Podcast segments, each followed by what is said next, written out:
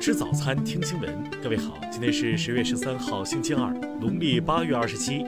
新阳在上海问候您，早安。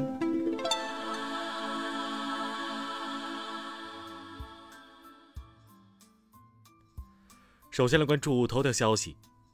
当地时间十一号，特朗普的死忠粉，三十八岁的印度农民布萨克里希纳因心脏骤停去世。据一媒消息。在克里希纳死前的几天里，他一直不睡不吃，为感染新冠的特朗普祈祷。自特朗普担任美国总统以来，克里希纳一直坚定支持他。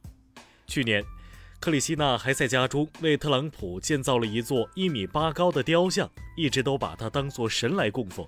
即便外出时，也要随身携带特朗普的照片，更是会在一天内对着特朗普的照片祷告数次。自从特朗普本月初宣布自己新冠检测呈阳性后，克里希纳一直表现得十分沮丧。同村的很多村民曾经劝告克里希纳去看心理医生，但他则坚称自己的做法都是对特朗普爱的宣告。听新闻早餐知天下大事。十二号，外交部发言人赵立坚在例行记者会上表示，北京市人民检察院已对澳大利亚籍犯罪嫌疑人杨军以间谍罪提起公诉。青岛十二号晚召开疫情防控情况发布会，李沧区娄山后社区定为中风险地区，青岛其他地区风险等级不变。昨天，全国人大常委会法工委发言人表示，目前制止餐饮浪费行为立法工作正抓紧进行，正研究浪费标准、法律执行等具体问题。中国与柬埔寨昨天正式签署自由贸易协定，标志着双方全面战略合作伙伴关系。共建中柬命运共同体和“一带一路”合作进入新时期。香港特首林郑月娥十二号表示，已通知立法会主席梁君彦，需要押后原定于周三宣读的施政报告，并争取在十一月底前的一个星期三宣读施政报告。日前。香港九龙塘宣道小学一名教师因严重专业失德，有计划地散播港独信息，被香港特区政府教育局取消教师资格。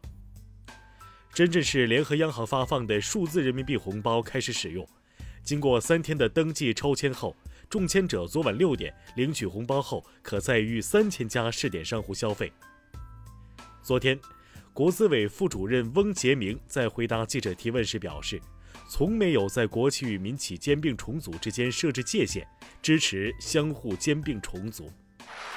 下面来关注国际方面。昨天，瑞典皇家科学院将2020年诺贝尔经济学奖颁给了保罗·米尔格罗姆和罗伯特·威尔森，以奖励他们对拍卖理论做出的贡献。特朗普的竞选团队在近日新发布的一则竞选广告中，插入了一段美国知名传染病学专家福奇称赞特朗普的防疫工作做得好的话语，但福奇本人公开称这根本不是他的意思，他被特朗普断章取义了。美国司法部对耶鲁大学提起诉讼，指控该校违反联邦公民权利法，歧视亚裔和白人学生申请者，录取率只有同等条件非裔申请者的八分之一到四分之一。当地时间十二号，墨西哥抗议者准备拆毁中央大街的哥伦布雕像来庆祝哥伦布日。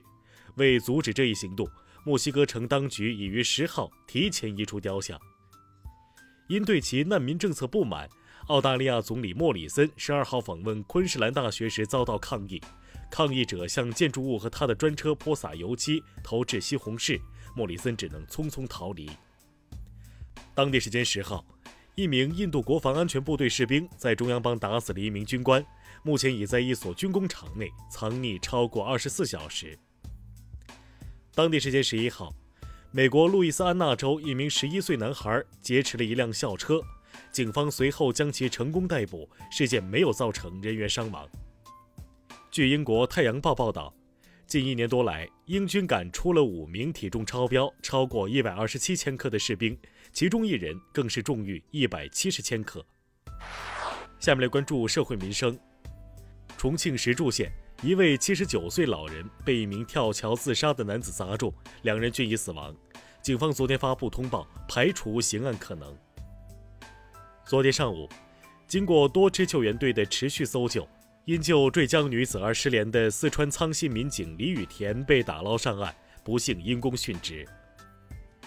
文旅部已明确禁止杀熟行为，但据央视报道，一些在线旅游平台在长假期间仍存在对新旧客户差异化定价现象。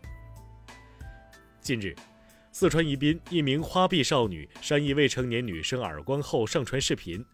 昨天，警方以涉嫌寻衅滋事立案调查，施暴者被采取刑事强制措施。京东上一家名为“长虹厨房电器旗舰店”的商家公告称，因为某推广机构的恶意欺骗，短时间内被以不到十元的价格拍了二十万单电水壶，公司恳请消费者退款。下面来关注文化体育。